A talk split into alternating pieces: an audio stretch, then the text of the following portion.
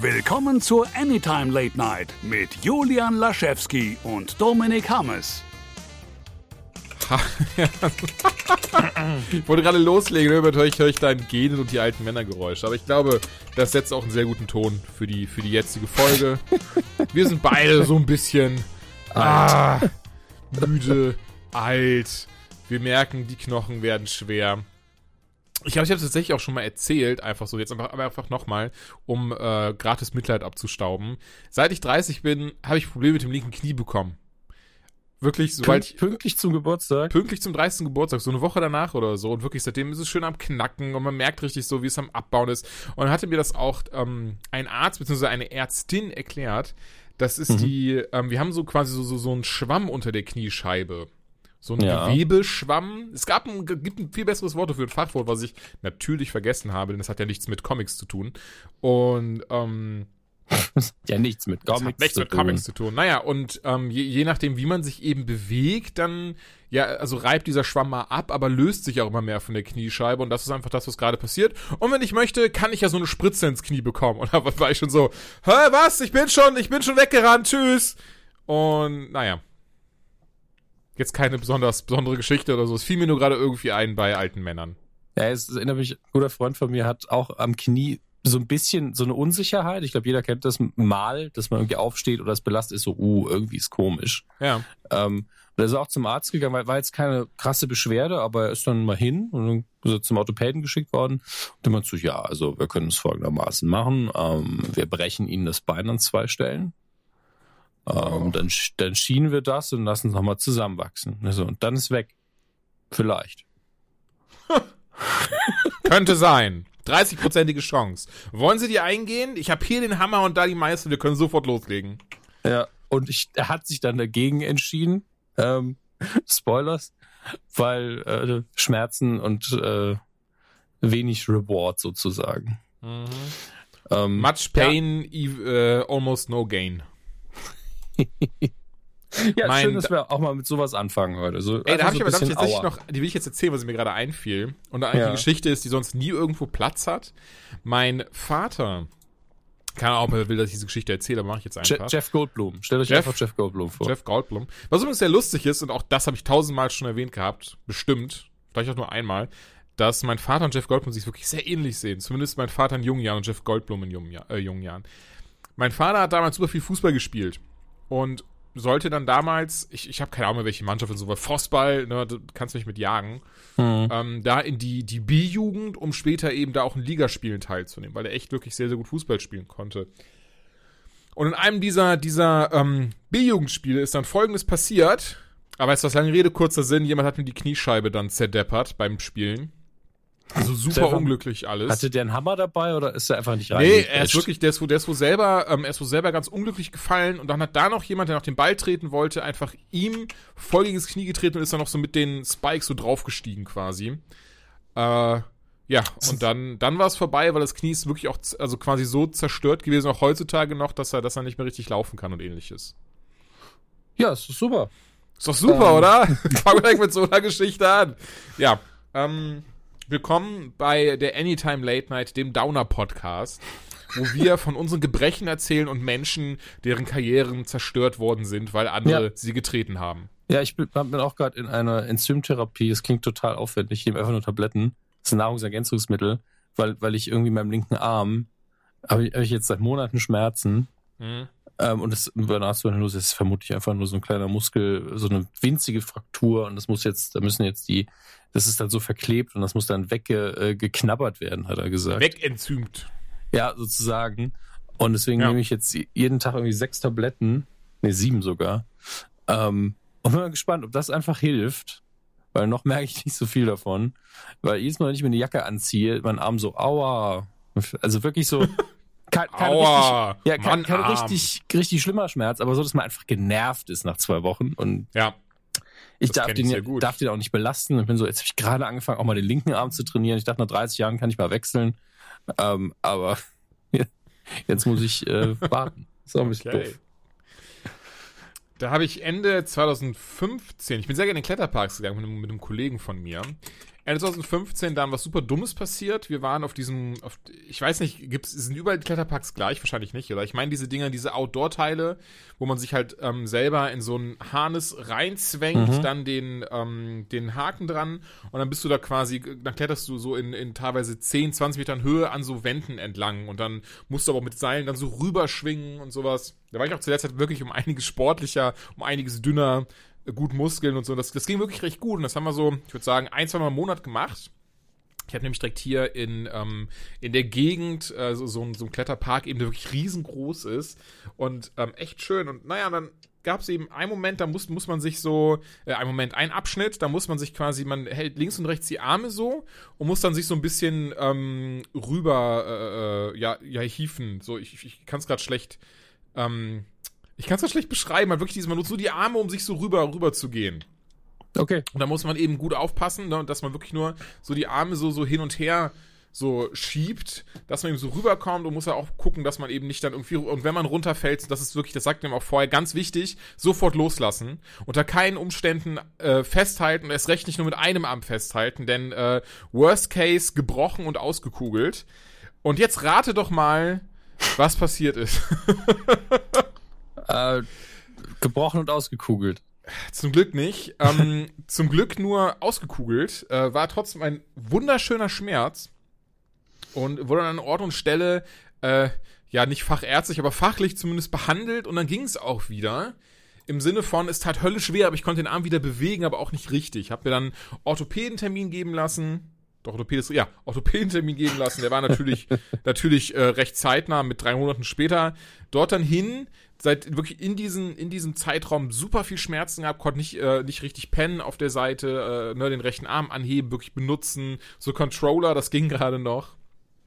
Und beim Orthopäden dann eben Röntgen gemacht und so ein Zeug abgetastet. Beste daran war, der Orthopäde kam irgendwie aus äh, äh, Usreinistan und weswegen ich den einfach auch nicht äh, verstehen konnte, so wirklich. Was so, er hat immer so ein paar Sachen gesagt und dann habe ich das immer falsch. den Arm jetzt in zwei Stellen. Ja, genau. Er hat immer irgendwelchen Kram gesagt, den ich nicht verstanden habe und fing dann, wurde dann irgendwie richtig äh, ungehalten, weil ich nicht wusste, was er von mir wollte. Und haben irgendwann gesagt, ja, können Sie nicht einfach dann das machen, was ich machen soll? Und dann, dann fing er meinen Arm so zu nehmen, so nach oben und ich stand dann auch da, wie du eben gerade, aua Arm. Und ähm, immer wie so ein Kind so, aua. Genau, hab dann eine Überweisung fürs MRT bekommen, also wirklich für ein Schulter-MRT, mhm. das dann äh, auch relativ zeitnah war. Weitere drei Monate sind dann eben ins Land gegangen, dort dann diesen Schulter-MRT in Düsseldorf in einer Spezialklinik gemacht. Äh, auch super lang gewartet, also alles super auch, macht super viel Spaß sowas, besonders weil ich den jetzt hochlegen muss, was eh höllisch weht hat. Dann auf diese Ergebnisse gewartet, äh, was dann so relativ schnell ging. Tag danach konnte ich dann eben ähm, zurück und hatte einen anderen Arzt Glücklich für mich, äh, Glück für mich, weil ich, wie gesagt, ihn gar nicht verstanden hatte. Und er hat mir das dann gezeigt und so, ja, das hier ist ihre Schulter und hier muss das sein und da ist so ein, äh, auch, ich glaube auch wieder ein Schwamm oder sowas zwischen. Irgendwas zwischen Gelenk und Dingens, ne, was eben so, das so ein bisschen, damit das nicht so krass reibt. Ähm, ja, das ist auf jeden Fall anscheinend kaputt gegangen bei dem, ähm, bei diesem Unfall, den ich hatte, beim Kletterunfall.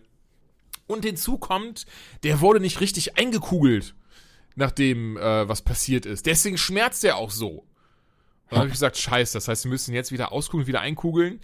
Und er guckt mich so an und war so, ja, so einfach ist das nicht. Der Arm ist jetzt quasi wieder so verwachsen und das neue, ich weiß nicht, wie es heißt, das neue Knorpelschwämmchen-Gedöns dazwischen, das ist jetzt auch neu gewachsen und quasi auch an der Stelle. Hier, ich zeige Ihnen das mal. Und tatsächlich beim rechten Arm ist äh, quasi das, das nicht hundertprozentig im Sockel drin, sondern so ein bisschen zu weit oben. Wie auch immer das funktionieren kann. Ich, ne, Wunderwelt Körper.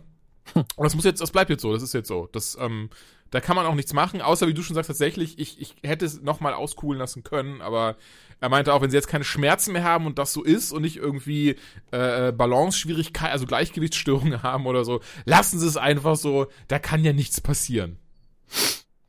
Lassen sie es einfach so, es kann ja nichts passieren. Ja, mein Gott, aber so ist es mit Orthopäden, ne? Bist ja, ja. kein Leistungssportler und auch kein, äh, kein Söldner, deswegen ist schon in Ordnung.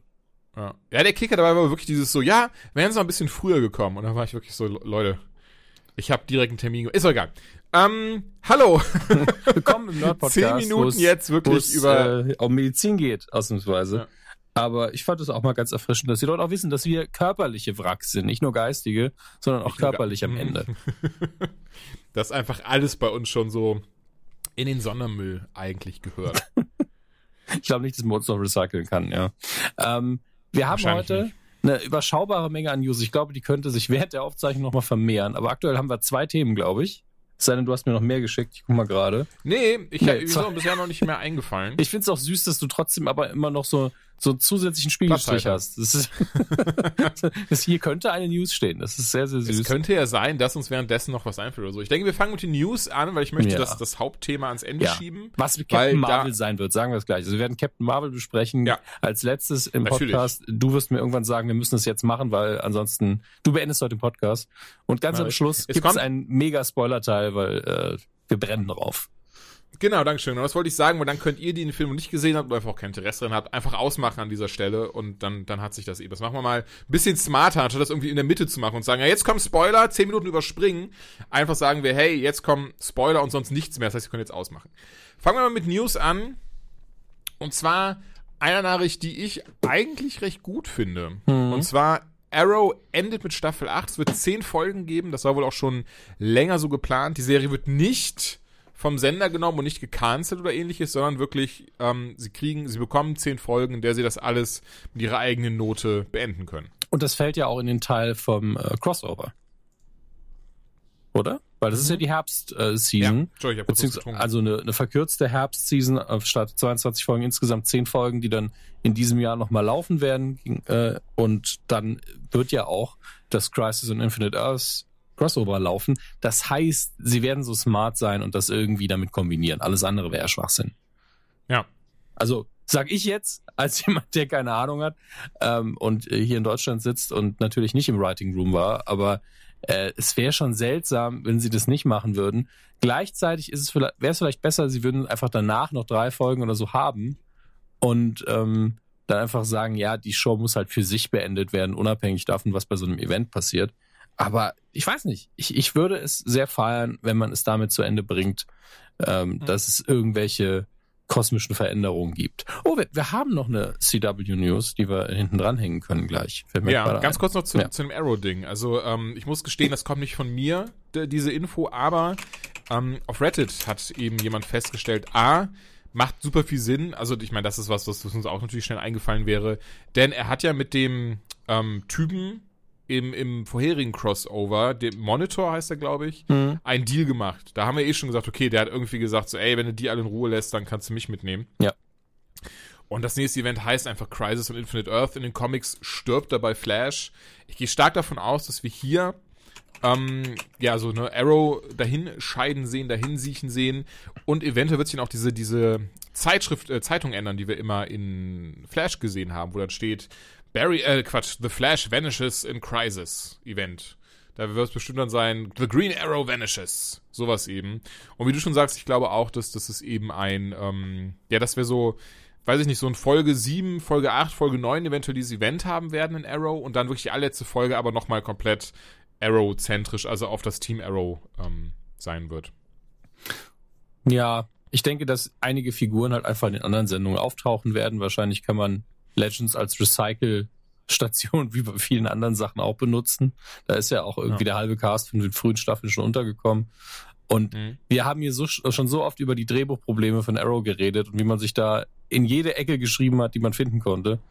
Äh, und es immer wieder lösen wollte mit neuen Charakteren, statt das einfach mal nicht zu machen.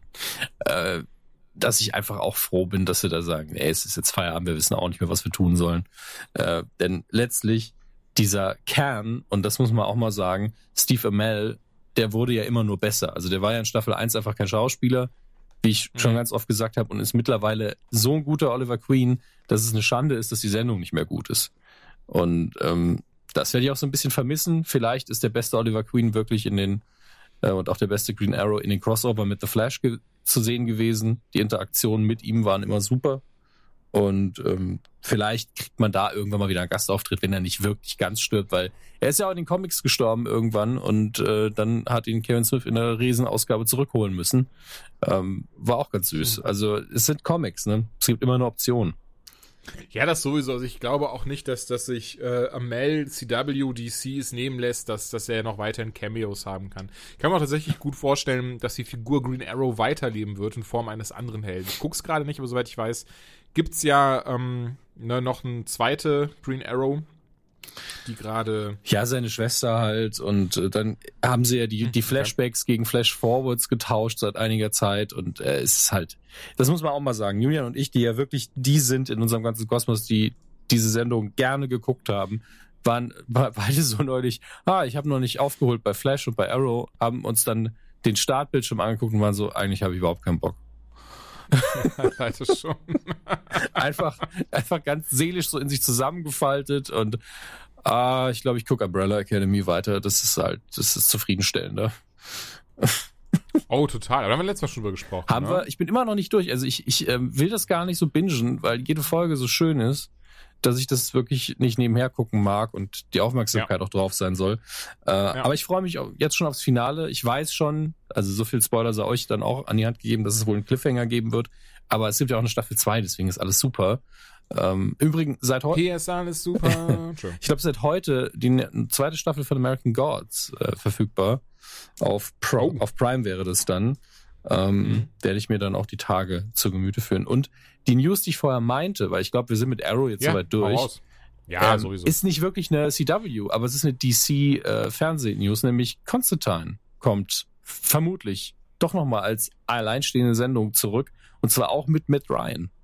Also ähm, man hat wohl, also die, die ganzen Rituale, die ich durchgeführt habe, haben wohl funktioniert. Die Menschenopfer haben sich gelohnt. Und nicht nur hat er jetzt seine Übergangszeit fristen dürfen bei Legends of Tomorrow und ist ja immer noch dabei, und wurde mhm. auch die Stimme in den sehr guten animierten Filmen, weil Justice League Dark hat Spaß gemacht. Ähm, Constantine ähm, City of Demons, glaube ich, hieß das Ding, ist sehr quintessentiell Constantine und sehr erwachsen auch. Also ich weiß nicht, ob ich das einem Kind zeigen würde. Und da spricht er die Figur auch, macht es wunderbar. Und jetzt kriegt er vielleicht wieder eine eigene Sendung. Vielleicht dann eben nicht auf CW, sondern eher bei der DC Universe App. Das heißt, wir kriegen es dann vielleicht äh, bei Netflix zu sehen, wenn wir Glück haben. Und äh, ich bin einfach äh, sehr, sehr froh. Punkt um. Einfach happy. Ey, total. Besonders wenn es wirklich in die, äh, ähm, hier in das DC Universe Dings geht, dann ähm, können wir davon ausgehen, dass das auch eine sehr düstere Serie werden wird. Ne? Eine sehr erwachsene Serie. Es und ich finde, das hat gerade gerade Constantine mehr als verdient. Selbst die erste Sendung auf NBC war ja schon ziemlich düster. Halt für den Rahmen der Möglichkeiten von NBC war die auch recht erwachsen. Ähm, mhm. Und äh, hätte ich jetzt auch keinem Kind gezeigt unbedingt. Da war auch, war auch viel Gutes dabei, in der Hauptsache natürlich er. Ähm, und äh, ich vermisse das schon ein bisschen. Also ich bin ja wirklich wahrscheinlich einer von 100 Leuten in Deutschland, der sich die Blu-ray aus den USA hat schicken lassen. Aber es lohnt sich. Und ich hoffe, dass dann auch der Soundtrack vielleicht der gleiche bleibt, weil das Thema haben sie ja auch bei, bei Legends noch drin, das Musikthema, aber man konnte nie den Soundtrack irgendwo kaufen oder streamen. Das hat mich sehr geärgert äh, weil ich das äh, Konstantin-Thema sehr mag. Und wenn man auf die Seite des Komponisten geht, äh, Beer McCready, der ja ganz viel macht im ja. Computerspiel- und TV-Bereich, ganz viel tolles Zeug und ganz viel Zeug, was mich null interessiert. Also sehr, sehr vielseitiger Mann. Ähm, er gefällt mir oder gefällt mir nicht. Er ist, er ist so komplex in seiner er Leistung. Alles. Schlechte und gute Sachen. Tolle Dinge und beschissene Dinge. Nein, also die Sachen, die ich nicht mag, heißt ja nicht, dass sie beschissen sind. Ähm, aber er trifft halt meinen Geschmack nicht immer, was er für ihn spricht. Dann passt er sich halt dem, der Sendung an. Und auf der Seite hat er ja ein paar Videos, wie er äh, das Ganze komponiert hat und so weiter. Und dann unten drunter in den Kommentaren steht einfach in regelmäßigen drei Monatsabständen so, kann man den Soundtrack irgendwann mal kaufen? Und alles komplett unkommentiert von ihm, ähm, weil das Ding so eingeschlafen ist, nachdem es äh, abgesetzt worden ist, dass man schon froh sein kann, dass es die Blu-ray gibt. Und äh, ich hoffe, das ändert sich jetzt nochmal.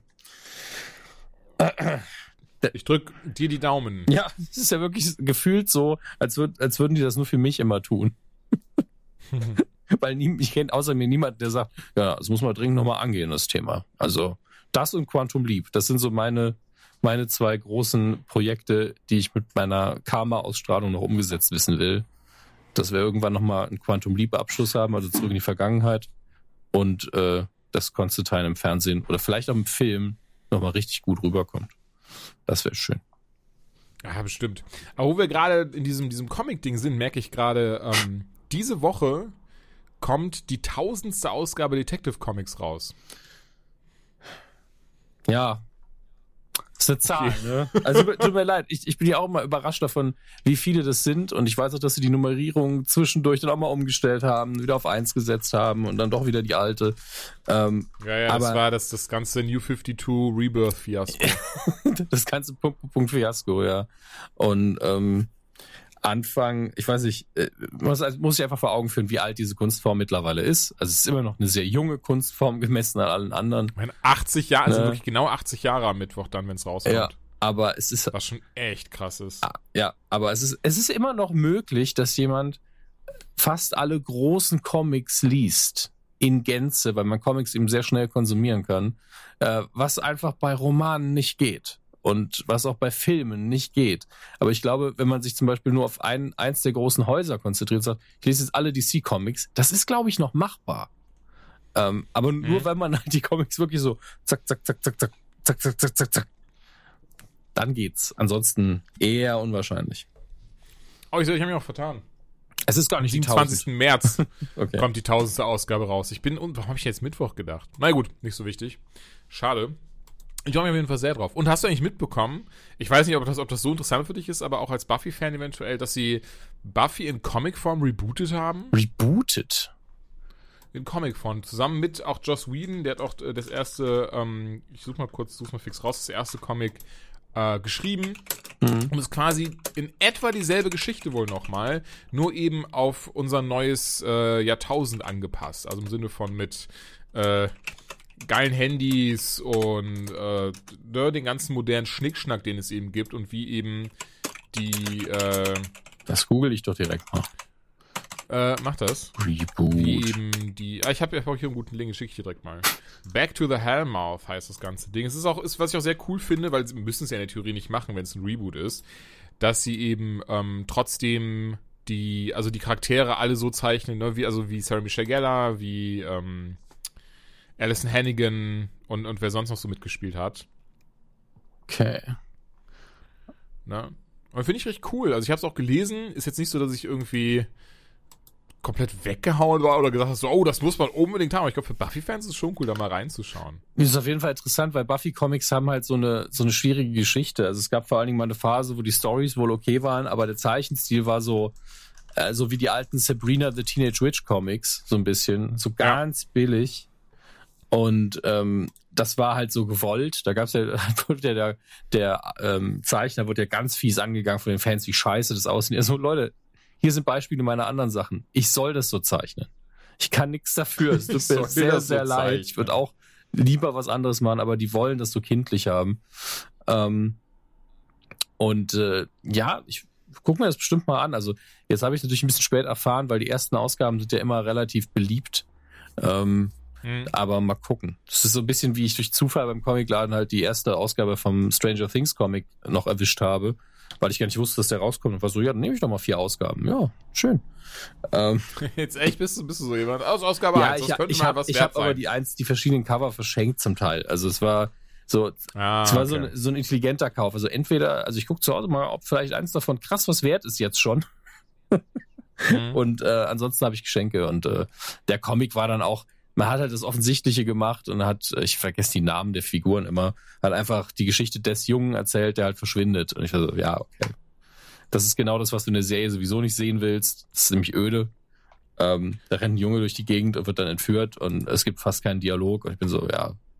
Nur mal leid, Horror funktioniert in Comicbuchform für mich nur sehr, sehr selten. Ähm, aber war ganz süß und war schön gezeichnet. Oh, als Kind habe ich aber sehr gern, kennst du die auch die Gespenstergeschichten gelesen? Die Gespenstergeschichten. Ähm, ich weiß genau es, ich weiß es ehrlich gesagt nicht. Aber ich erinnere mich an einen Ghostbusters-Comic, der wirklich unheimlich war. Das war nicht schlecht. Jetzt auch ein Kid, ja gut, wahrscheinlich ein Kiddie-Comic, oder? Ähm, ja, es war schon ein Kiddie-Comic, aber er war eben atmosphärisch gezeichnet. So wirklich traditionell klassische Gespenster-Stile, dass du halt wirklich da gesessen hast, weil die auch nicht einfach die Tür eingetreten haben, haben die Protonenstrahle ausgerichtet und rumgeschossen, sondern ähm, waren auch erstmal so, wo ist hier überhaupt der Geist? Ähm, und es war wirklich unheimlich für eine Zeit lang. Das fand ich ganz schön, weil ich glaube, sie haben es auch nicht so gelöst, dass sie ihn gefangen haben, sondern sie mussten dann so ähm, in ähm, guter Detektiv slash nicht-Action Supernatural Manier so ein Rätsel lösen und so das Schicksal des Geistes erfüllen, damit er sich dann verpisst hat.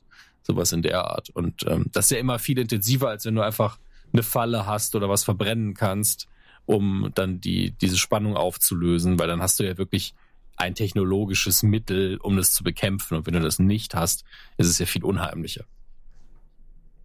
Ja. Ja, Da stimme ich aber dazu. Buffy Reboot gucke ich mir vielleicht an, kaufe ich mir vielleicht. Danke für den Link diesbezüglich. Ähm, ich hoffe, dass ich da mal noch ein bisschen Artwork irgendwo finde, um reinzuschauen. Das Cover ist ja sehr sti stilistisch äh, ge gehalten. Mal gucken. Hm, das sieht sehr gut aus. Also man erkennt die Figuren definitiv da drin und ich Ja. glaube, es ist gar nicht großartig anders als vorher vom Stil her. Ja, ich, ist halt die, wahrscheinlich haben sie sich gedacht, wir haben mit, äh, mit dem Plot, mit der Fortführung und so Arrow-mäßig so ein bisschen schon alle Türen jetzt verbaut. Das Setting an der Schule, Dämonen bekämpfen, das ist so produktiv, da kann man so viel draus machen. Lass uns das doch einfach nochmal angehen. In Comicbuchform ist da einem ja keiner sauer und das ist das, was Buffy ausgemacht hat. Gerne. Also gerade wenn man mit Buffy so ein bisschen durch ist, also die Serie geguckt hat gerade, dann ist man so, eigentlich war so das, das Schönste, diese Situation in der Highschool, weil die Probleme da überschaubar waren, weil Monster of the Week auch seinen Charme hat und ähm, dann später die Erwachsenenprobleme einem auch so ein bisschen fertig gemacht haben, weil die so echt waren. Mhm. Finde aber interessant, wie äh, der Artikel, den ich dir geschickt habe von Fandom, Mhm. der äh, zeigt auch äh, hier unten, ganz unten, die Unterschiede auf, quasi von damals der Serie zu jetzt diesem Comic, was man so geändert hat. Finde ich recht cool. Also klar, ne, Serie von 97, Comic ist auch in 2019 angesiedelt, ähm, wie sie zuerst zum ersten Mal auf, Ba- äh, auf Willow und Xander trifft oder ne, dass sie hier zum Beispiel schon mit Giles trainiert hat, bevor sie auf die beiden treffen, Giles schon vorher kannte, bevor sie auf die Schule gegangen ist Ja und gut, so. das, das war ja in der Serie auch angelegt, weil es vorher den TV-Film gab. Ähm, was ich übrigens immer noch bewundere, dass sie diesen, oder das war ein Kinofilm ja sogar, in Deutschland lief er, glaube ich, nur im Fernsehen. Ähm, ich habe das immer bewundert, dass sie trotz Casting-Änderungen in allen Ebenen diese Vorgeschichte einfach behalten haben. Das fand ich immer sehr, sehr gut. So, Ah, nee, aber ich ja denke, gar nicht, das war ja gar nicht Giles, das war ja ein anderer Wächter. Ja, ich glaube, der ist gestorben. ich muss sagen, ich habe den nie gesehen. Ey, ich guck wusste den nur, dass mal. der ist okay. tatsächlich, ähm, ich meine, der ist unfassbar kitschig, ähm, aber du wirst deinen Spaß damit haben und wenn es ironisch ist, also der wird dir gefallen. Okay. ich hatte ihn damals, also wirklich damals, damals, das war glaube ich ähm, so, so Anfang der 2000er oder so, war, war halt ganz viel Werbung. Buffy, der Film, jetzt auf DVD. Und ich war dann damals so, was? Es gibt einen Film von Buffy? Ich kenne die grandiose Serie und guck drauf und direkt so, hä? Das ist aber nicht meine Ja, Sarah. ich habe halt den Film zuerst Ah, ja. gesehen und war bei der Serie so, oh, die meine Serie draus, wird bestimmt scheiße. das, das wird scheiße. Das, passt- das Und nach drei Folgen war nie. es einfach schon besser als der Film. oh. Sehr gut. So, ich habe aber dann äh, nichts mehr, auch nicht aus der Comic-Richtung. Wir Leider. brauchen ja auch ein bisschen Zeit, um über unser großes Thema zu sprechen heute, nämlich Captain Marvel. Captain Marvel. ja. Der Film, der Marvel zerstören wird, der eine männerhassende, rassistische Protagonistin hat mit Brie Larson, die Kinder schlägt und darauf bestanden hat, dass sie eine alte Frau verprügeln darf. Unfassbar.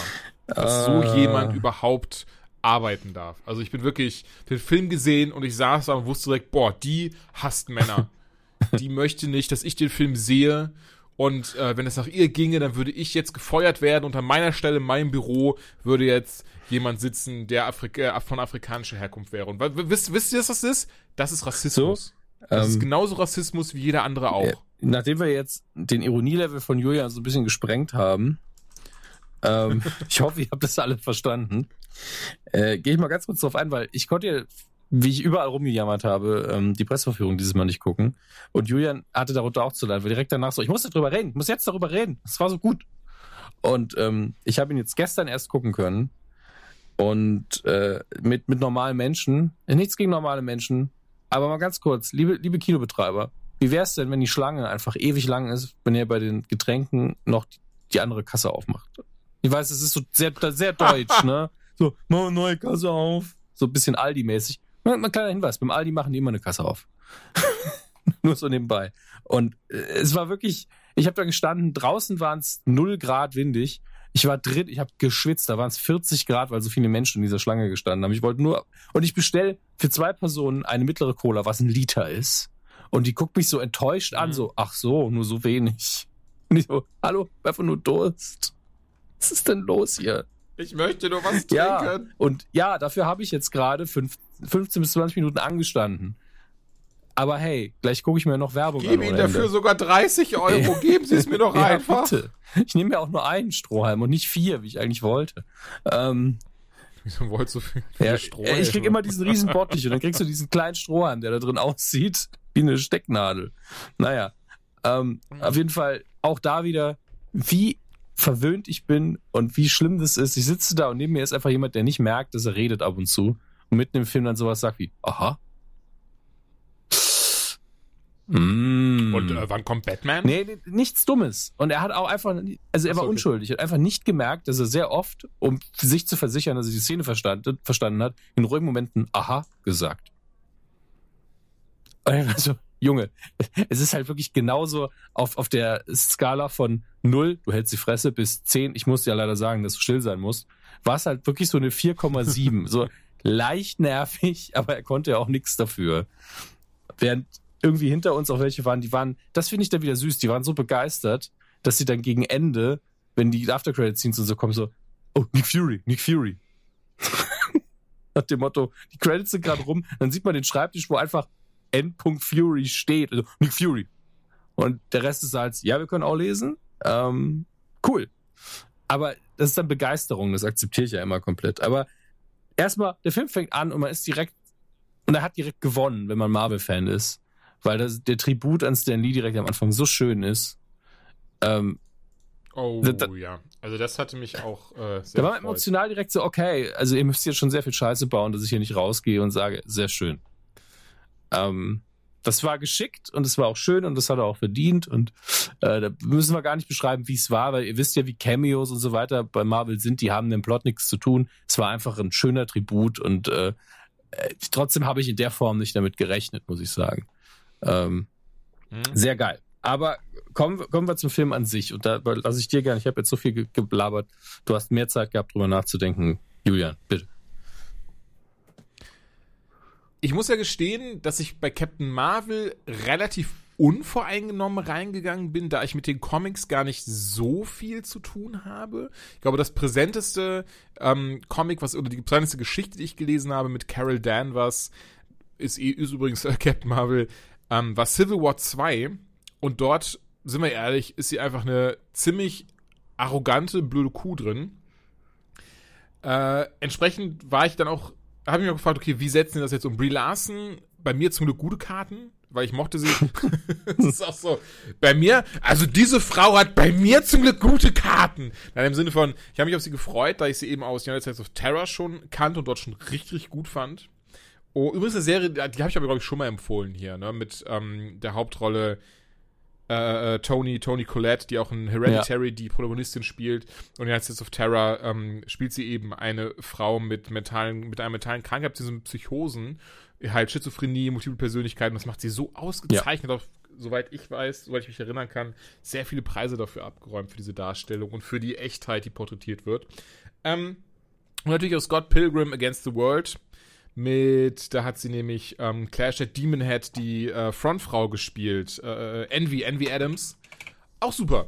Und ähm, ja, entsprechend war ich ja, hatte jetzt gar nicht dieses, weil das hat man ja auch manchmal, wenn man in so einen Film reingeht und dann denkt so, ach, boah, die ist jetzt neu in diesem, diesem Konvolut an bereits bekannten Helden und, und Kram. Ähm, mal schauen.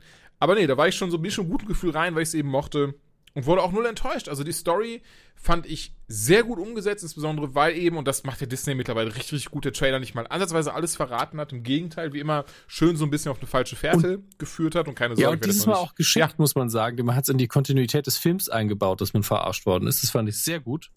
Ähm, wer ihn gesehen hat, weiß, was ich meine. Alle anderen, ihr habt immer noch Spaß dran. Ähm, ich war so, ah, Moment, das ist jetzt aber eine andere Ver Ah, hm, okay. Mhm. Ach so, so haben sie das. Aber wie gesagt, reden wir gleich im Spoiler-Teil ja. drüber, keine Sorge. Ähm, und daher mal ganz kurz, äh, Ja, so spoilerfrei, äh, es geht eben da, es geht eben um Captain Marvel, eine Kree-Soldatin, die auf dem Planeten, heißt der, ich glaube, das ist auch einfach Kree heißt der Planet, äh, oder? Nee, das war irgendwie ein anderer, also nee, ganz, irgendeiner mit H. Ach ja, das ist auf jeden Fall der, der wird ja, glaube ich, in Guardians of the Galaxy zerstört oder im zweiten Teil von äh, Ronan, dem, Warum dem sonst zerstört äh, Ronan seinen eigenen Ankreider. Planeten, das weiß ich schon nicht mehr. Aber äh, tatsächlich, wir haben sehr viele Rassen und Figuren oder Spe Spezies, Spezien, keine Ahnung, ähm, aus diesem Film schon kennengelernt. Ronan, der Zerstörer, taucht nochmal auf. Die Kree sind ständig auch in Agents of S.H.I.E.L.D. irgendwo zu sehen. Und man stellt sich ja irgendwann die Frage, Moment mal, ich dachte, äh, das sind die Bösen. Ist Captain Marvel jetzt eine Böse? Weil wir auch eine Figur sehen aus Guardians of the Galaxy 1, der in der Eröffnungssequenz ähm, ja. den, quasi den McGuffin bewacht. Und ähm, da sind sehr schöne Szenen auch dabei, muss ich sagen. Ich finde es auch sehr schön, dass nur bei einem Mann auf die Äußerlichkeit irgendwann mal eingegangen wird und gesagt wird, du objektiv gesehen bist du ein sehr attraktiver Mann. Äh, für mich ein ganz, ganz äh, toller Moment. Und ähm, ja, man ist am Anfang so ein bisschen verwirrt. Ne? Also man kriegt Teile des Marvel-Universums gezeigt, die man schon kennt oder Figuren. Und äh, dann die ganze Zeit ist dann Captain Marvel drin. Man weiß, das ist die Hauptfigur und die ist eigentlich ein Held. Ähm, vielleicht ist das hier eine coole Einheit und die werden hinterher alle und die ganzen Leute werden pervertiert und werden böse. Ich weiß es ja noch nicht. Äh, deswegen ja, oder, das ist ja der ganz große ja. Aufhänger, die Skrull-Invasion. Mhm. Darauf basiert auch der Film so ein bisschen auf dem Comic The Skrull Invasion. Die Skrulls können einfach das Antlitz von jedem annehmen. Also sie können jemanden komplett kopieren, was das Aussehen, die Stimme, ähm, die, die, die Angewohnheiten angeht, aber können, können nur aktuelle, haben auch nur aktuelle Erinnerungen quasi, die sie ähm, im un, unmittelbaren Umfeld so mitbekommen haben was dann auch so ein bisschen, ne, dafür, so, dadurch kann man Scriles eben quasi auch erkennen, indem man sie irgendwelche Fragen stellt, die sie definitiv nicht beantworten können. Und ähm, ja, das ist, würde ich sagen, das ist so ein bisschen der Wir Plot. haben doch also, keinen Plot erzählt, halt tatsächlich. Wir haben nur gesagt, wer die Hauptfiguren sind und was die Fraktionen sind. Achso, sorry, aber das halt Kree gegen Skrull kämpfen, das Ja, das, das, das, das, stimmt. Also ähm, Captain Marvel, die jetzt noch nicht Captain Marvel heißt, sondern sie heißt, äh, wie heißt sie? Denver, Carol Danvers. Aber sie heißt Verse einfach nur. Achso, Entschuldigung, äh, Vias, äh, wird sie genannt. Ja, ähm, Vias. Sie ist Teil von dieser Spezialeinheit der Cree, die gegen die Skrull eingesetzt wird. Jeder von denen hat krass geile. Es sieht ein bisschen aus, sind wir mal ehrlich, wie die aktuellen Shooter. Jeder hat irgendwie eine Rolle, hat eine geile Knarre, hat irgendwie eine geile Funktion, paar Eigenschaften. Ähm, und äh, die werden auf einen Auftrag geschickt, wobei man merkt, dass Virs sich eben noch bewähren muss gegenüber der Supreme Intelligence, irgendeine KI, die die Geschicke der Cree zu leiten scheint oder zumindest der militärischen Cree. Und ähm, dann stellt sich raus, dass dieser Einsatz eine Falle ist und sie gerät in Skrull-Gefangenschaft. Und da nimmt der Film dann Fahrt auf und sie endet letztlich auf der Erde. Ähm, wo sie aber dann auch von den Skrull gefunden wird, relativ schnell auch wieder von den Cree. Aber da trifft sie dann unsere Lieblings-Shield-Agenten, zu dem Zeitpunkt noch Agenten in der Film spielt, im Jahr 1995 Samuel L. Jackson als Nick Fury und Phil Coulson, gespielt von Clark Gregg. Ähm, und da fängt der Film ja eigentlich richtig an, finde ich. Vorher ist dieses Vorgeplänkel im Weltall, was einfach nur cool aussieht und den Charakter anlegt. Aber die Story fängt für mich erst auf der Erde an. Ähm, was aber auch daran liegt, dass ich einfach das sehen wollte. Also ich wollte einfach auch die alten Figuren nochmal sehen. Ähm, und da gleich mal CGI-mäßig. Wir wissen ja alle, dass Disney diese Verjüngungstechnik ziemlich gut drauf hat mittlerweile. Ähm, aber hier sieht man einen ganz krassen Unterschied zwischen Hauptfigur Nick Fury und Nebenfigur Phil Coulson, weil man einfach, ja. es ist ja klar, Nick Fury hat ständig Screentime, ist der männliche Hauptdarsteller des Films. Den muss man gut aussehen lassen. Und Phil Coulson ist eine Nebenfigur und der sieht deswegen ganz oft aus wie eine Puppe. das muss man. Hat man einfach, hat man zu viel Blumen angemacht, ganz ehrlich. Ja, also, da war äh, einfach nicht so viel. Das hat weniger das Rechenzeit. Aber, Sie haben einfach weniger Rechenzeit gegeben. Genau das, aber Nick Fury bzw. Samuel L. Jackson hat ja auch in einem Interview gesagt, dass sie bei ihm gar nicht so ja, viel machen. Hätte ich auch gesagt. ja, gut. Aber ja, ja, ja, aber ich finde, er sieht ja wirklich gar nicht so, wenn man, wenn man sich normalen Interviews anschaut, sieht er wirklich gar nee, nicht so er sieht nicht mega alt aus, aber er sieht ganz anders aus. Also er hat auch eine andere Körperhaltung, finde ich. Mhm. Ich nehme an, dass er sich da einfach gerader gehalten hat, aber ich glaube, sie haben ihn auch ein bisschen schlanker gemacht, weil ich nicht sagen will, dass er nicht fit ist, sondern ich glaube, sein, sein, seine Körper hat sich einfach verändert in der Zeit. Und er sieht hier ja. einfach wirklich aus wie ähm, in einem Film von vor 20 Jahren. Und das insgesamt in seiner kompletten Erscheinung, er spielt es wahrscheinlich auch ein bisschen anders, als er, also auf jeden Fall, also charakterlich spielt der Nick Fury hier wesentlich anders als später. Und der Film erklärt auch viel von seiner Abgefucktheit, finde ich, weil wenn Nick Fury auftaucht, ist er immer so, ja, das ist, das ist alles nichts Besonderes für mich. Und ich finde, hier lernt man dann endlich mal wieso. Ähm, ja, total. Das, fand ich sehr schön, wie es eben anfängt. Er ne, trifft halt das erste Mal auf, auf Captain Marvel, auf Brie Larson, äh, oh, sorry, auf Ca Carol Danvers und ist dann erstmal so, Moment, was ist passiert? Ein Alien? Hä? Nee, komm, also jetzt musst du mich hier nicht verarschen. Das ist so, er ist halt so richtig, ja, unschuldig vielleicht nicht, aber auch schon so ein bisschen naiv ist er noch. Er ist noch so, er hat eben noch nicht dieses, dieses alteingesessene und dieses so, ja, ich weiß, es gibt Zauberei, Superhelden und äh, Aliens und dieses so, ja, ich bin einfach Agent von Shield und ähm, wir sind, werden halt eingesetzt, wenn, wenn besonders harte äh, Kriminelle am Start sind. Ja, also maximal hat er vielleicht von Captain America mal gehört. Ähm, aber er hat ja auch, der Ausweis wird ja irgendwann mal gezeigt, er hat Clearance Level 3, was wirklich sehr, sehr niedrig ist. Also er hat in Agents of Shield hat er, glaube ich, 9, Colson hat 8 und die anderen Agenten, die düppeln so bei 3 und 4 rum. Ähm, deswegen, er, er hat eh noch keinen Zugang zu irgendwelchen krassen Sachen. Er ist einfach, glaube ich, im dritten Jahr erst bei Shield und ähm, lernt eben noch, aber äh, er kriegt dann ziemlich schnell einen Crashkurs und fand ich schön. Ich fand die Verfolgungsjagden am Anfang schön, die Actionsequenzen war toll, die, die ganzen 90er Jahre Anspielungen sind auch süß. Ähm, wobei ich beim, beim Soundtrack bin ich so, der ist schon so, also für mich ist es so ein bisschen on the nose, ja. Ähm, weil es wirklich so ist, 90er, was für geile Frauenmusik gab es damals. Und es ist gute Musik. Und es ist auch voll okay, dass es Frauenmusik ist. Und mit Frauenmusik meine ich einfach nicht irgendwie wie, wie bei Frauenliteratur oft dieses Klischee, ja, ist halt für Frauen von Frauen, ist ja Dreck. Nee, das war einfach richtig gute Musik. Ja. Also das Garbage, I'm Only Happy When It Rains lief, da bin ich innerlich aufgegangen, weil ich das Lied echt liebe. Das ist, ist ja fast, also unter den Mainstream-Sachen schon so mehr so ein Independent-Ding. wobei es das auch nie wirklich war. Ähm, und dann, natürlich läuft dann irgendwann auch mal Nirvana und natürlich wird ein ganzen Roses-Shirt getragen irgendwann. Und dann kommt noch das noch tollere Stan Lee Cameo, was natürlich Kevin Smith zum Heulen gebracht hat. Ähm, also der, der 90er-Level ist schon genau find richtig, finde ich. Also bei seinem Cameo, äh, bei, bei, bei dem Stan Lee Cameo, ähm, ich hätte echt gedacht, dass es Smith schon wusste. Ich glaube, es, also natürlich hätten sie es ihm sagen können, aber viel, wie viel geiler ist es denn, wenn du diesen Film siehst und du weißt es nicht?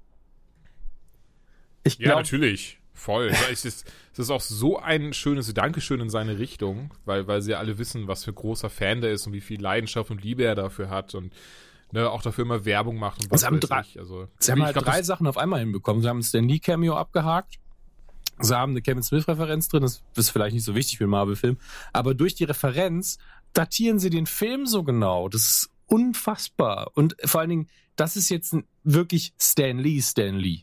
Ja, also es wird dadurch ganz klar gemacht, das hier ist die Figur Stan Lee, das ist die in der Realität verhaftete Figur. Und das, das fand ich mhm. sehr seltsam, weil normalerweise ist, weiß nicht, es gibt ja diesen einen Cameo, ich glaube in Guardians 2, wo er bei den, ähm, bei den äh, Beobachtern ist, bei, bei den Wächtern, genau. Ist, äh, Beobachter, Entschuldigung. Okay. Nee, nee, Beobachter war und, richtig. Äh, denen erzählt, ja, und dann war ich Sicherheitsmann, dann war ich das. Und du bist so, okay, bestätigen Sie gerade die Fantheorie, dass er auch einer von denen ist? Oder ist es einfach nur, hallo, wir sind Marvel, wir machen Spaß? Ähm, aber es sind eben die Stanley Cameos, die müssen einfach sein. Aber ah, ich habe für den Moment so ein bisschen gelebt und ich mochte diese ganze Skrull-Verfolgungsjagd äh, sehr, wo sie gerade ausreichend damit gespielt haben, dass es Shapeshifter sind. Die haben es nie übertrieben, es wurde nie ein U, uh, es könnte, es, jeder könnte es sein. Das wurde es irgendwie nie. Sie haben genau das richtige Maß an Gags auch gemacht damit. Später eine Sequenz, wo so ein Nachbar kurz vorbeikommt. Sehr witzig. Ähm, und äh, das hat alles funktioniert. Ich, ich man merkt, ich habe meine Gedanken dazu noch nicht so sortiert wie du, deswegen machen wir weiter. Ja, stimmt. Meine kam immer zu mega sortiert vor, als ich über die Geschichte der, des Films reden sollte. das, war, das war schon so ein bisschen Günther Nu-Level. Ja, die sind da im Weltall und dann sind da die Cree und das ist der Plot. Und dann wird geschossen und gekämpft. Das war sehr cool. Ja, ich überlege gerade, worüber wir noch so in Anführungszeichen oberflächlich drüber reden könnten, was, was nicht zu viel verrät. Du bist schon auf den Soundtrack eingegangen, die Effekte haben wir auch schon gesagt, die finde ich auch super. Mag allgemein ähm, ihre Fähigkeit oder, oder anders, ich glaube, dass ich, ich finde ihre Entwicklung sehr schön, die, die sie in dem Film durchmacht. Das ist doch sehr, ich finde, es ist sehr schlüssig gemacht, es ist sehr stimmig gemacht, es fühlt sich nicht gehetzt an, was ich gerade bei sowas sehr wichtig finde. Also wirklich, ja, wirklich jetzt, sie sagen ja, okay, das ist jetzt der 21. Marvel-Film, der muss irgendwie komplett in dieses Universum reinpassen, an allem angeschlossen sein und richtig Bock auf Endgame machen. Ach so, und natürlich wollen wir auch ähm, Carol Danvers Schrägstrich Captain Marvel vorstellen, wie sie ihre Kräfte bekommen hat, warum sie so ist, wie sie ist und wo sie die ganze Zeit war. Ja, das machen wir jetzt einfach mal auf 90 Minuten und los. Und ich finde, das ist aus, also es ist komplett. Also glaube ich länger als 90 Minuten, oder? Ich glaube, der Film geht 140, ja. Ich habe zu keinem, keinem Augenblick irgendwie dieses Gefühl gehabt von so, ah, schade, das hätte auch noch gepasst. Und oh, das ist jetzt aber, das ist jetzt sehr Hanebüchen erklärt irgendwie. Natürlich, ähm, es gibt ein paar Un Ungereimtheiten. Allen voran ähm, muss ich da an, musste ich an einer Stelle an, ähm, wie heißt es, äh, äh wie hieß der, der zweite Civil War, ne, Quatsch, Winter Soldier, an Captain America Winter Soldier denken, weil es gibt ja ein ja. Bild, was, was. Es gibt ähm, einen ganz klaren Pierce Bruch mit, mit der Kontinuität. Alle anderen sind irgendwie nicht so schlimm oder erklärbar, aber einen harten Bruch gibt es. Genau, das ist ein, ein Bild, was ähm, Pierce, gespielt von Robert Redford in Winter Soldier, mit Nick Fury zusammen hat. Und er sagt irgendwie, da waren sie in den 80ern oder 90ern oder sowas. Und da hatte er auch schon sein Eye-Patch, nee, was jetzt in dem nee, Film nee, umgekehrt. Er hat da und zwei Augen, glaube ich. Umgekehrt. Also es muss aber eindeutig nach Captain Marvel liegen und Spoiler, äh, dass hier drin ist eine Erklärung, wie er sein Auge verliert. Ach, war das so rum? Okay, ich habe es nicht mehr ganz im Kopf. Ich muss gestehen, ich habe das auch was, was ich dann gestern gestern gelesen hatte, nachdem du mir das mit dem, äh, nachdem du mir sagtest, so hey, da ist doch ein Moment drin, der passt doch gar nicht. Und der passte lustigerweise oh, ja, ja, doch. einfach falsche Erinnerung. Aber eben, ja, eben, aber dieser Artikel hat dann gesagt so, ja, aber leider dieser Moment in Winter Soldier passt dann null, denn das müsste so sein und X ist Y. Ist echt gesagt nee. gar nicht so schlimm und passiert einfach. Also ich kenne, ne, es ist so, ja, weil ein Bild in Winter Soldier, da, da sah Nick Fury so aus und bist so, ja, gut. Stimmt, ähm, entweder, entweder erklären ja wir es weg oder, das sind so Momente, da habe ich auch keinen Stress damit, wenn sie alle künftigen Kopien digital bearbeiten und abändern. Da bin ich so, ey, scheißegal, das ist ein Foto dafür, dass es dann Sinn ergibt. Ich meine, sie haben es bei Avengers ja gemacht beim Home Release. Dass es so geändert wurde, dass bei Colson der Stab von Loki Ja, aber das war albern. Das war auch nicht der Grund, dass er dann hinterher bei Agents of S.H.I.E.L.D. nochmal lebendig da ist. Das haben sie ja mit, mit Alienblut geregelt. Das, da hätten sie auch ruhig sein Herz komplett durchbohren können. Das ist doch Quatsch. Das haben sie nur gemacht, damit sie irgendwie im Heimvideomarkt keine Probleme kriegen. Da bin ich mir sehr sicher. Das hat mich echt geärgert. Ah, okay, ja gut. Das kann, das kann auch sein. Ach ja, es ist jetzt, ist jetzt so, so kleiner Pipifax. Das ist doch, das ist, ach komm. Ja, es ärgert mich immer, wenn ich sehe. Es ist einfach so, da, da, da kam mal die Klinge ja, gut, raus, das, das weiß ich. ja. ja, ich weiß, dass ich mich damals auch kurz für dumm hielt. Das weiß ich noch. Ich war so, hä? Aber im Kino, weil im Kino habe ich auch zweimal gesehen, den Avengers, war ich so, im Kino, da ging das doch ganz durch, oder? Nee, doch, nee, hm. Ähnlich wie auch bei Deadpool 2, dem Extended Cut weil im Kino in der Presseführung ist er, wenn er in der X-Mansion ist, hat er ja Cerebro auf, der, der Ryan äh, äh Wade Wilson. Und, ne, und, und die in der Extend, im Extended Cut gibt es diese Szene nicht, stattdessen ist halt eine andere Szene, wie er da bekifft rumsitzt. Und ich das gesehen habe und war so, Boah, ich glaube, ich habe einfach eine komplette Szene erträumt vom Film, die nie passiert ist. Das ist wie die After-Credit-Scene bei ähm, X-Men Origins Wolverine, wo ja auch in Anführungsstrichen Deadpool vorkommt. Und ich glaube, in der amerikanischen oh Version ja. baut er sich zusammen, in der europäischen ist er überhaupt nicht drin. Und äh, das hat mich auch ein guter Freund von mir. Nein, da war nichts. Ich habe extra da gesessen, du hast mir das noch gesagt. So, der Quatsch war nicht drin. Und ich so, ja, dann war das halt in der europäischen Fassung nicht, aber in der amerikanischen war es halt drin. Weil ich hatte ihn damals nicht im Kino gesehen. Ach, krass, aber die ja. ist ja dann irgendwann auch bei mhm. YouTube und, und so weiter veröffentlicht worden. Und äh, dann habe ich, hab ich ihm die Szene nochmal gezeigt. Und er so, ja, das, das ist halt Quatsch. Weil, ich habe von X-Men Origins Wolverine ähm, sehr lustig, kann so gut sein, dass ich schon mal erzählt hatte. Das war ja ein Kollege, hat zu mir gesagt, hör mal, ich habe den, ich hab den Film schon. Und, und das war dann, ich, was war das denn? Boah, zehn Jahre her oder so kann das sein, Möglich. wahrscheinlich, oder? Ähm, auf jeden Fall, und, und dann sag ich so, hä, der ist doch gar nicht im Kino. Der ist doch, wie willst du den denn haben? so, ja, ne, der wurde geleakt. Also da hat jemand einfach das, das, äh, dieses, dieses, diesen Workprint released, wo einfach noch keine uh. Effekt, keine CGI-Effekte drauf waren. Und dann habe ich das Ding gesehen und so viel Spaß damit einfach gehabt. Wir haben das zusammen, zusammen geguckt damals. Und einfach, ne, dann sind sie alle, hängen sie noch am Haken. Zum Beispiel bei Reynolds in der ersten Szene, wenn er so springt, dann ist er in so einem Haken dran, so durch die Gegend geflogen. Aber der Endkampf, Das war so lustig, weil einfach die Hälfte des Endkampfs natürlich fehlte, weil da so viel CGI drin ist. Und du einfach dann nur so, dass du diese Szene so, wie dann äh, Wolverine, ähm, der diesem, ne, diesem Deadpool-Verschnitt gegenübersteht, die fangen an zu kämpfen, auf einmal Hard Cut, Wolverine liegt auf dem Boden und äh, wird angeschossen. Es war so, hä? Wo, was? Wo, da fehlt doch ganz viel. Und dann natürlich im Nachhinein gerafft, ja gut, die, dadurch, dass die ganzen CGI-Effekte nicht drinne waren, ähm, gab es diese Szene einfach noch gar nicht, weil die halt am Computer entstanden ist. Das war tatsächlich sehr amüsant. Hm. Ohne CGI sind solche Sachen immer ganz witzig. Eigentlich sollte man immer so eine Version ja. auf die Blu-rays packen, wenn ich ehrlich bin. Ähm, ich finde das auch cool, aber ich glaube, sie wollen es auch einfach nicht, oder? Um, um nicht irgendwelche Dinge zu verraten und Hollywood-Geheimnisse ja, Quatsch. Ähm, sollen wir, sollen wir den Spoiler-Bereich aufmachen, weil ansonsten werden wir über den Film nicht mehr reden können, fürchte ich. Ja, lasst uns die Spoiler euch aufmachen. An dieser Stelle bedanken wir uns bei allen, die bis hierhin zugehört haben. Ihr seid wundervoll. Ihr habt den Film noch nicht gesehen. Dann ja. geht jetzt ruhig. Uh, wir wollen ihn euch ein, nicht versauen. Eine, eine wir Sache, haben ganz viele Sache Sachen sagen, bevor ihr geht. Entschuldigung. Aber wie kann denn ein Film, bei dem Frauen hinterher rausgehen und sagen, geil, sowas habe ich noch nicht gesehen, ich fühle mich richtig gut nach diesem Film, irgendwie schlecht sein? Genauso wie bei Black Panther trägt das zur Qualität eines Films bei. Kann mir keiner erzählen, ähm, dass ein Film, ja, der ist halt nicht innovativ gemacht, ist alles wie immer. Es ist nun mal auch ein Zeichen für gute Unterhaltung, gute Kunst, wenn Leute da rausgehen und fühlen sich empowered und sagen, geil, jetzt habe ich, ich bin für mich gerade bestätigt darin, Frau slash äh, Schwarzer zu sein und habe jetzt fühle mich repräsentiert auf der Leinwand. Wie kann das denn kein Qualitätsmerkmal sein? Geiler Film. Punkt. Spoilerbereich. Tschüss meine kleine politische Ansprache. Ey, weiß ich auch nicht. Ich finde, ich finde eh dieses, dieses, diese, dieses, ähm, also ich finde, ich finde auch diese Argumentation schwachsinnig so, äh, äh, ja, aber es gab doch auch schon Blade. Da war doch auch ein Schwarzer drin. Es gibt doch auch schon Alien, da ist doch Ripley auch eine Heldin. Ja, aber es ist ja nicht schlimm, dass wir dann noch mehr ja, und, diese und Repräsentationen müssen, haben. Wie mussten wir gerade in die Vergangenheit gehen, um, während ich jede Woche. Das kommt auch nochmal hinzu, kann, aber. Ein aber, Typ, der aussieht wie ich, ein geiler Motherfucker ist, ja. Das habe ich seit den 80ern, habe ich das eigentlich je, geiler Motherfucker. jede fucking Woche. Es steht da ein Typ rum, Michael J. Fox, sah einfach aus wie ich, war sogar so groß wie ich. Hat sich geändert mittlerweile. Ähm, also gezittert. damals noch nicht. Ähm, entsprechend, es ist wirklich so einfach, als random White Dude zu sagen, ja geil, jetzt ich fühle mich richtig geil, weil der Typ auf der Leinwand war voll der Loser, der sieht aber aus wie ich und dann war er voll der Held und hat eigentlich gar nichts machen müssen, ist einfach so passiert und geht nach Hause, fühlt sich gut. Ja, während alle anderen so, ja, ich, ich äh, hab, äh, durfte dann mich identifizieren mit der Figur, die sich den Loser verknallt hat oder die gegen den Loser verloren hat äh, oder der beste Freund war, ähm, der dann aufs Maul bekommen hat. Ist doch mal geil.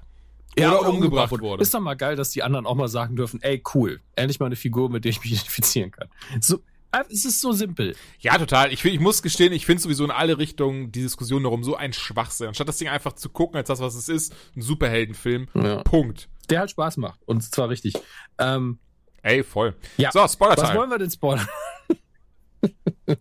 Soll man direkt bei der After-Credit-Szene, weil über die will ich ja, die ganze gerne. Zeit reden, über diese After-Credit-Szene.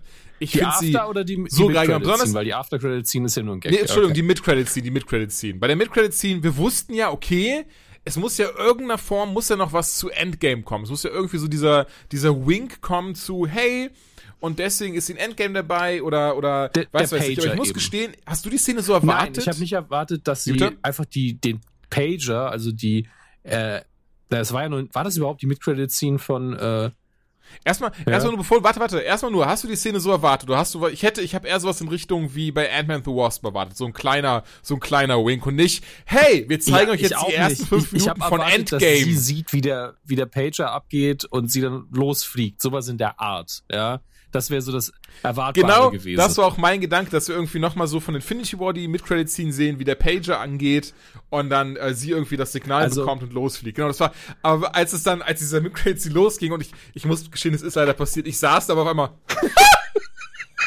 habe ich gemacht und links von mir wurde ich ganz komisch angeschaut und war nur so, Alter, Alter, Alter, Alter, Alter, Alter. Und wir sehen, besonders das Coole ist ja, dadurch wissen wir ja, und das bin ich mir sehr sicher, dass es so ist, dadurch wissen wir ja, dass sie schon früh in Endgame im Film dabei sein muss, denn sie haben alle ihren Look und ihre Kostüme aus Infinity ja, War. Ja, es ist noch sehr früh, aber äh, ganz ehrlich, was ich erwartet hätte, was auch geil gewesen wäre, wäre folgendes, dass du so einen mhm. kleinen Fast Forward hast. Ich meine, war ja hier auch Fast Forward, sind ja 20 Jahre oder was.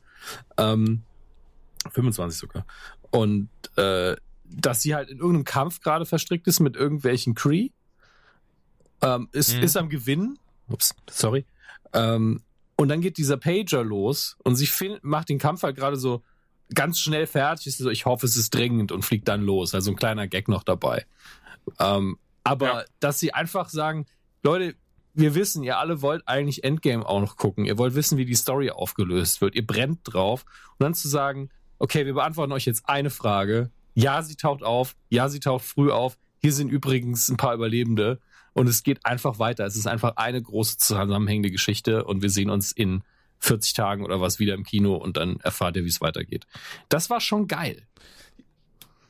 Ich frage mich auch, ist die Szene wirklich so drin in Endgame? Weil es könnte ja sein. Es wäre auch das erste Mal, dass sie das so machen würden. Nee, das, das, das hatten sie schon mal. Wird. Also ähm, sie hatten eine, eine Szene, ja. die in ähm, was war es, äh, Winter Soldier drin war, glaube ich. Oder ja, hatten sie, glaube ich, einen Film vorher, wo sie äh, jemanden gesucht haben. Und das machten sie immer häufiger eigentlich. Auch die Szene in, in, ähm, äh, in Tor 3, die war in Doctor Strange ja schon fast komplett drin.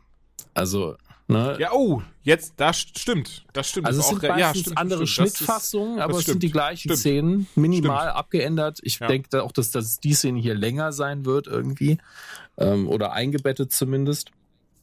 Äh, Finde es auch seltsam, dass sie keinerlei Geräusche gemacht hat, als sie angekommen ist, weil sie ist nun mal nicht Batman. Ja. Nee, so, so gar nicht wirklich so ein Batman-Move, während sie die halbe Zeit einfach alles in die Luft sprengt und durch Wände sich bombt. Naja, egal. Aber mir kam diese Szene auch so schön lang und, äh, und spannend vor, wo du einfach so, du weißt, die, die taucht einfach gleich auf so. Es ist so, sie sind ja, Black Widow oder, ne, sie sagt ja auch dann so, okay, ihr arbeitet weiter in dem Pager, keine Ahnung, warum der Ausgang ist, und ihr sagt mir, wer am anderen, am anderen Ende ist. Und natürlich dann in Hollywood-Manier, sie dreht sich um und dann steht da einfach Captain Fury, äh, Captain Fury, Captain Marvel und sagt einfach nur, wo ist Fury? Und, ähm, ich bin, ich bin so gespannt auf Endgame. Und ich bin mir sehr sicher mittlerweile, auch mit den ganzen ähm, Theorien, die draußen sind, das wird alles falsch sein. 100%. Ich, ich glaube an einen Mix. Also ich glaube schon, dass es was ähnliches wie Time Travel geben wird. Vielleicht ist das ein gescheiterter Versuch, ja, dass sie halt in der Zeit zurückreisen und merken, sie können es nicht ändern. Ähm, oder dass sie sich da nur Infos holen. Ich weiß es nicht. Aber ich, ich will eigentlich nicht auf Zeitreise verzichten. Auch weil die Fotos so schön aussahen im alten Stil.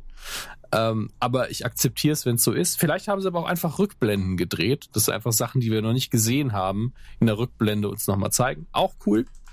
Ähm, was ich krass fand an dieser Szene war, was für ein Kontrast das war zu dieser bunten, schnellen Actionwelt, die wir da den Film über gesehen haben. Und dann wirklich dieses Finale von ähm, Infinity War und den Anfang von Endgame, der ist ja so für Marvel-Verhältnisse so düster und, und, und blass und die Farben sind weg ja. und das Licht ist weg, äh, dass sie da gar nicht reinpasst eigentlich. Und sie, bring, sie bringt dann halt diesen Hoffnungsschimmer wieder zurück. Das ist ganz süß.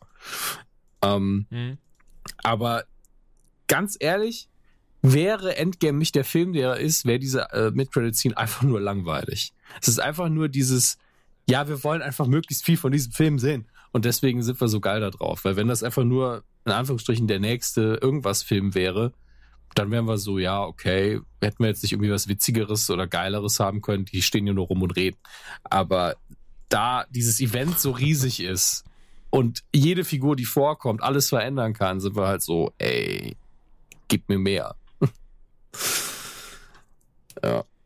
Ja, total. Also das war so, ähm, ich war, also das ist dann wieder so, anders als bei Ant-Man and the. Ant-Man. Ant-Man. Es, Ant-Man es ist der Wasp.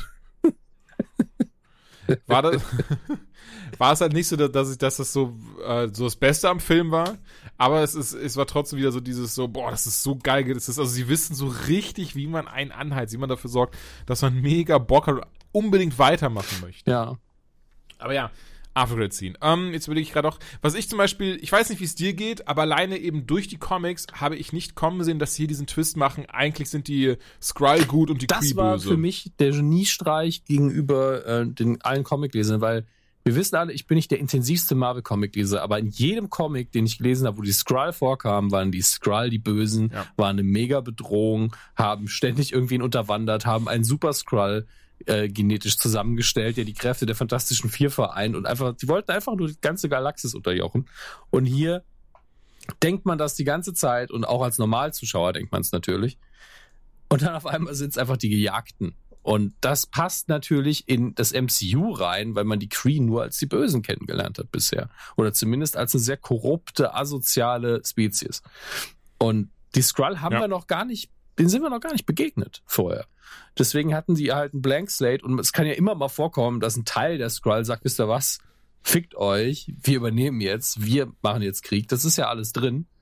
Ähm, aber in dem Film, dass sie nicht die Bösen waren, das, das fand ich auch sehr, sehr genial. Vor allen Dingen, weil sie die Figuren auch so schön, also die Schauspieler haben das so schön durch die Maske auch gespielt, dass sie so glaubwürdig menschlich in Anführungsstrichen waren. Das ist einfach, es waren witzige Figuren, die hatten einen Charakter. Der, der Typ war echt von wegen, ja, also es braucht schon ein bisschen Talent, um das zu machen mit dem Gestaltwandel. Das fand ich schon richtig süß. Ähm, ja, Ben Mendelssohn übrigens äh, hat den, den Haupt, äh, Hauptskrull gespielt. Fand ich auch Das super. war ganz, ganz toll. Ähm, was ein bisschen, was ich mir mehr gewünscht hätte, wirklich als einziges, ist mehr von Shield zu sehen. Weil Shield hier einfach so eine komplett mhm. blasse, CIA-mäßige Agentenscheiße war, wo wir eigentlich nur drei, vier Agenten wirklich gesehen haben und zwei davon kannten wir schon sehr, sehr gut. Ähm, und ansonsten haben wir von Shield wirklich ein Büro gesehen und hier und da. Äh, natürlich habe ich jetzt nicht erwartet, dass es schon der Triskelion ist und diese Riesenoperation, die später geworden ist. Aber die, ähm, die Wurzeln liegen ja in dem SSA drin, den wir bei Agent Carter schon gesehen haben und auch in Captain America ein bisschen. Und der war ja da schon recht cool. Ähm, und hier war es einfach nur so, ja, wir sind noch eine Behörde, von der eigentlich niemand gehört hat. Der weist sich ständig als, als Shield-Agent aus und ich so, niemand weiß, wer, wer das ist. Keiner weiß, was Shield ist. Tut mir leid. Also die hätten sich eigentlich eher als CIA-Agent ausweisen müssen. Natürlich bei dem Projekt Pegasus, da war das okay, aber er hat einfach der Skrull neben ihm im Auto ist tot, er deckt sein Jackett drüber, stellt sich hin und zeigt irgendjemandem sein Schild aus. Weil ich hoffe, es war die Polizei wenigstens, weil wer soll es denn wissen, wer das ist? Ah, okay. Ja, das war auch tatsächlich mein mein größter, ähm, ja nicht, ja, aber doch wirklich mich so ein bisschen rausgerissen hat, direkt am Anfang. Als sie dann da standen, nachdem sie abgeschüttet ist und direkt so, ja, wir sind Schilderagenten, alles gut. Und ich war dann auch kurz im Moment, aber ihr seid doch noch gar nicht krass etabliert oder sowas. Was ist so, was sollen die Leute denn jetzt damit anfangen, ja. wenn, wenn, du einfach irgendwie die Menge rufst? Ich bin Schildagent. Homeland Security, die waren da noch gar nicht gegründet. Ja, also gibt's ja erst seit 9-11. Und ähm, das war ein bisschen seltsam in der Konsistenz der Welt drin, aber äh, ist jetzt auch kein Beinbruch, muss man dazu sagen. Ähm, das, was ich halt gedacht habe, was ein Riesenbeinbruch ist, ist die Sache mit Tesseract, der hier vorkommt und wieder eine richtige, wichtige Rolle spielt, weil ich dachte, dass er zu diesem Zeitpunkt noch auf dem Grund des Ozeans liegt, neben Captain America. Tatsächlich war es aber so, dass man den Tesseract schon in den 40er, 50er Jahren irgendwann gefunden hat. Nur Captain America, der wahrscheinlich 10 Meter dem dran gelegen hat, den hat man nicht gefunden. Ähm, gut, ich glaube, der, der Tesseract hat sich auch durch das Flugzeug irgendwie ge, gebrannt und ist dann auf den Meeresboden geplatscht. Und dann ist das Flugzeug noch weiter geflogen. Ich glaube, ungefähr so war es. Und der Tesseract hat natürlich eine krassere Energiesignatur. Ähm, ja, der ist wieder wichtig geworden, wurde für das Projekt Pegasus eingesetzt und war dann im Weltall. In meinem Kopf war ich die ganze Zeit so, das kann, der kann nicht im Weltall sein, der muss im Wasser sein. Das hat mich völlig gestört. Aber mein Kopf, war, mein Kopf lag einfach falsch. Also, falls ihr auch den gleichen Gedanken habt, nee, das ist alles in Ordnung, so, das kann man machen. Und im Ganzen ist es bewundernswert, wie sich dieser Film in die Kontinuität einfach eingliedert und es funktioniert ohne große Probleme. Es ist wirklich heftig. Ähm, ich habe, weil wir jetzt bei Nukulai auch den, den MCU-Podcast aufzeichnen wollen, habe ich nochmal geguckt. Wenn ich jetzt nochmal alle schaue, dann möchte ich es grob in chronologischer Reihenfolge gucken. Also nicht, wie sie veröffentlicht worden sind, sondern inhaltlich. Und dann wäre man relativ schnell wieder bei Captain Marvel, nämlich direkt nach Agent Carter. Also, willst du auch die Serie nochmal gucken? Bei Agent Carter werde ich vielleicht ein paar Folgen äh, durchskippen, weil einige davon einfach auch nicht relevant sind für das gesamte Universum und ich sie schon mal gesehen habe. Ähm, aber vielleicht nochmal das Staffelfinale, weil ich mich daran auch nicht mehr erinnere. Ähm, und äh, ja, fängt, fängt man natürlich mit Captain America an, Agent Carter, dann ist Captain Marvel, dann Iron Man, Iron Man 2, Incredible Hulk und dann wird's langsam fast so, wie die Reihenfolge auch gedreht worden ist. Also danach gibt's ja kaum Prequels. Ich kann mal gucken. Die, die, haben hier sogar in der Liste, die ich gerade auf habe, von Digital Spy sogar die Netflix-Serien drin, wo es scheißegal ist, wann die spielen. Ganz ehrlich. Ach so, hier, der, ja gut, klar. Die haben so ein ja. Nebensatz, ja, Sokovia. Und so, ja, ist scheißegal, hättest jetzt auch Polen sagen können. Also wirklich. Komm, es spielt keine Rolle. Wirklich. Ja, das stimmt schon. Das stimmt schon. Ähm, bevor wir jetzt aber hier zu weit, zu weit äh, ausbrechen und so würde ich sagen, ähm, unser, unser finales Fazit zu Captain Marvel. Ausgezeichneter ja. Film. Ich fand ihn sehr schön, viel Spaß gemacht. Ich freue mich auch, den nochmal im Heimkino zu gucken. Sehr voll gepackt. Also noch, ich habe auch die Bedürfnis, ihn nochmal zu gucken, weil er hetzt nicht, aber er ist auch sehr voll. Ja, ist sehr viel drin. Macht, was ja auch Sinn macht. Endgame wird umso besser. Entschuldigung, der ist mir gerade entweicht, der Gegner. Ich konnte ihn nicht unterdrücken. Endgame wird, glaube ich, also nach dieser, nach dieser Mid-Credit-Scene, wenn man vorher schon gehypt war, ist man also, ist das Hype-Level jetzt wirklich ins Unermessliche gestiegen. Und es ist, es tut mir, es, es, es tut mir persönlich für mich leid, aber ich, ich glaube fast, dass ich gerade mehr Bock auf Endgame als auf Episode 9 habe. Ja, der wird auch der größere Film in diesem Jahr. Der Bild aber ist größer. Und Episode 9 hat, hat man eher wieder Angst, dass es vielleicht scheiße wird. Ja, das, das daran könnte es vielleicht liegen, obwohl ich auf Episode 9 auch sehr, sehr freue. Naja, Dominik, machen wir den ja. Deckel drauf. Danke für die schöne, ja, tschüss, danke für die, für die Folge. Endlich über Captain Marvel geredet. Ich musste jetzt wirklich äh, sieben Tage warten. Unfassbar.